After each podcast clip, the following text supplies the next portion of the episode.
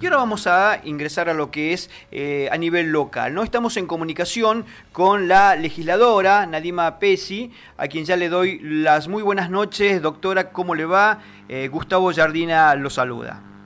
Hola Gustavo, muy buenas noches, muy buenas noches a toda tu audiencia. Bueno, muchísimas gracias. Agradezco este tiempo que tenés para brindarnos eh, para esta entrevista, ¿no?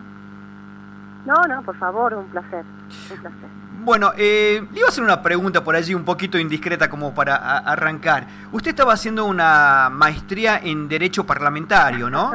sí, sí. Yo, hice una maestría hace muchos años, en el medio tuve tres hijos. Sí. Y bueno, en mi, tesis final era sobre los sistemas electorales que tengo que rendir ahora. ¿Sirve mucho lo que es eh, esta maestría en lo que está viviendo actualmente como eh, legisladora?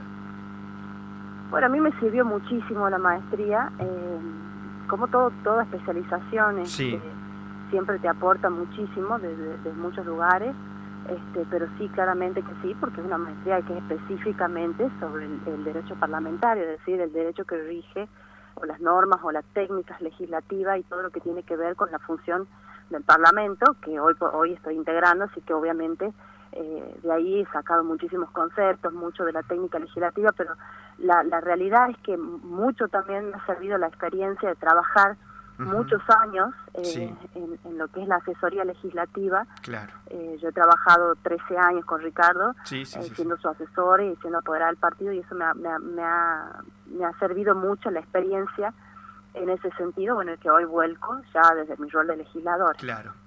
Bueno, vamos a ingresar a lo que es la, entrevista que habíamos pactado en la jornada de hoy. Y hay un tema eh, que está en este momento en boga que es eh, respecto a los crematorios, una propuesta que usted ha realizado eh, para que no se puedan realizar eh, la construcción de estos crematorios en zonas urbanas y suburbanas. Cuéntenos un poquito acerca de esto importante porque eh, por allí la gente no tiene noción de qué es esto nuevo que se está implementando en lo que es la provincia de Tucumán.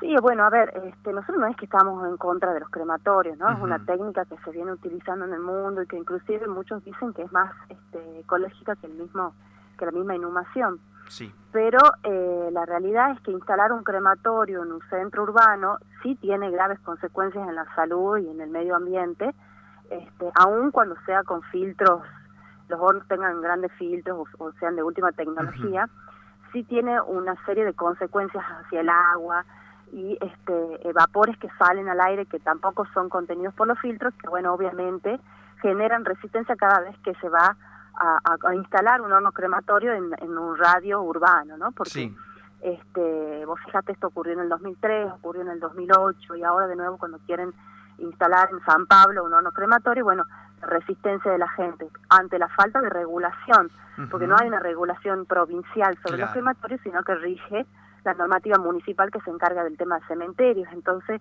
hay una hay un desorden normativo, cada municipio aplica las reglas que que mejor le parecen y no hay, digamos, un orden marco que regule esta actividad. Entonces lo que nosotros proponíamos es este, justamente darle un orden, una, una legislación única para todos, sin perjuicio, por supuesto, de las facultades de los, de los municipios, pero teniéndose una legislación general para toda la provincia.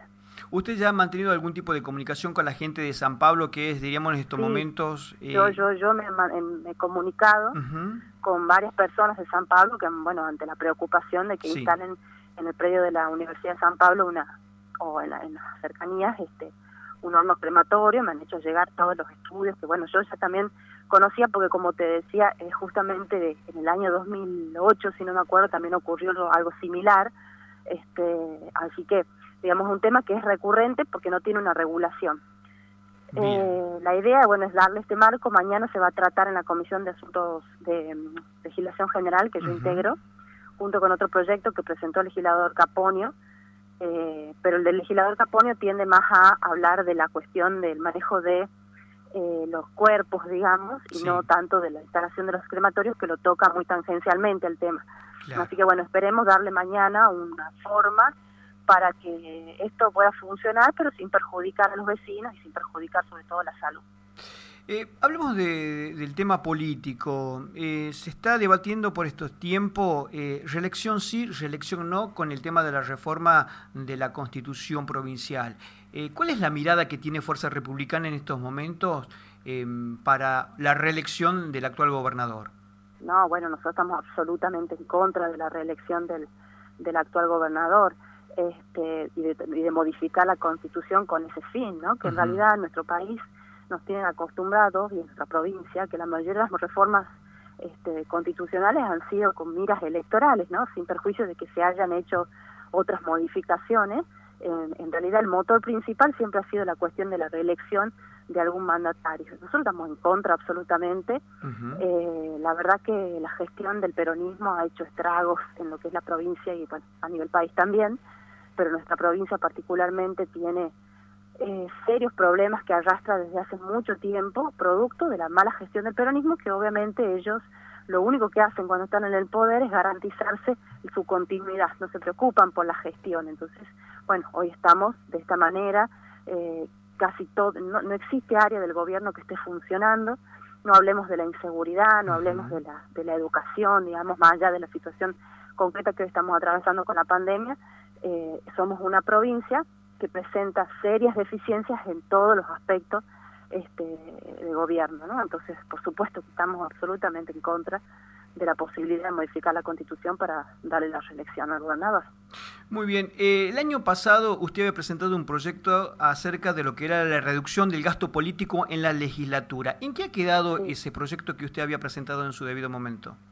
Bueno, nosotros ese fue el primer proyecto que yo presenté como autora. La, la, verdad que como la gran mayoría de los proyectos que yo he presentado quedan en el en el cajón, es muy difícil para mí lograr su tratamiento, por eso eh, cuando salen algunos, este, la verdad que para mí es una batalla, un logro muy importante porque los proyectos en general no son tratados ni siquiera en las comisiones.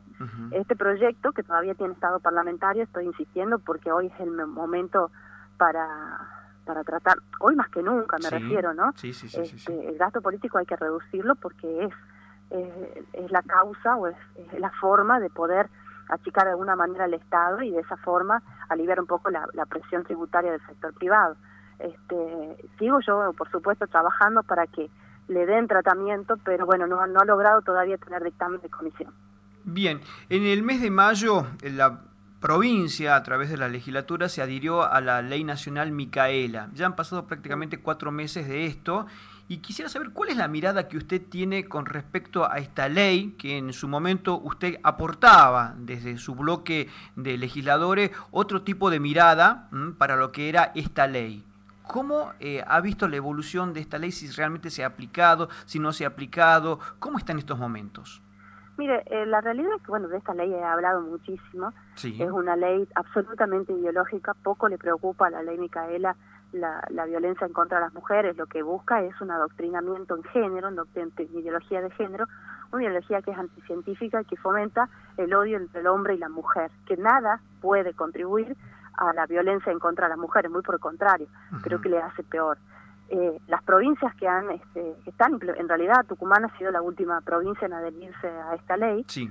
Eh, nosotros habíamos presentado una alternativa que era casi exactamente igual en realidad a la de Micaela, despojada del contenido ideológico. Se le habíamos sacado simplemente esta persecución ideológica que tiene la ley Micaela y por eso no la quisieron aprobar. Porque en realidad esto lo que lo que logramos con esta propuesta que teníamos nosotros desde el bloque es desenmascarar y mostrar que en realidad cuando uno le desquita el tinte ideológico a las leyes de este tipo que dicen eh, defender a las mujeres o preocuparse por las mujeres, si le quitamos su tinte ideológico, en realidad este, no les no les importa que salga, les importa que salgan mientras siempre y cuando mantenga el adoctrinamiento que se busca con este tipo de legislación. Y hoy vemos que las provincias que han, en, muy por el contrario, los, feminicidios han se han incrementado en todo el país y todo el país tiene aplicando la ley Micaela.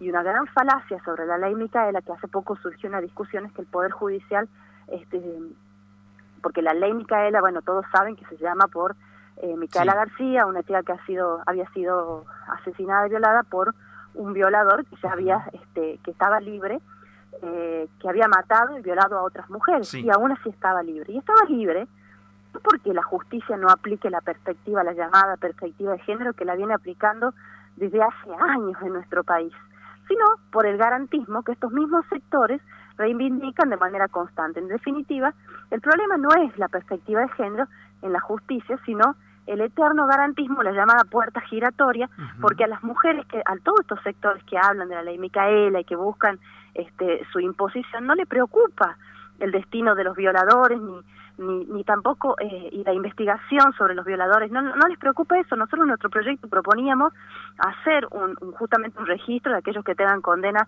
de delitos eh, sexuales. Eso no les importa. Les importa el adoctrinamiento, la persecución constante a aquel que piensa diferente. Y realmente, bueno, vemos lamentablemente que nada contribuye a la lucha de contra la violencia.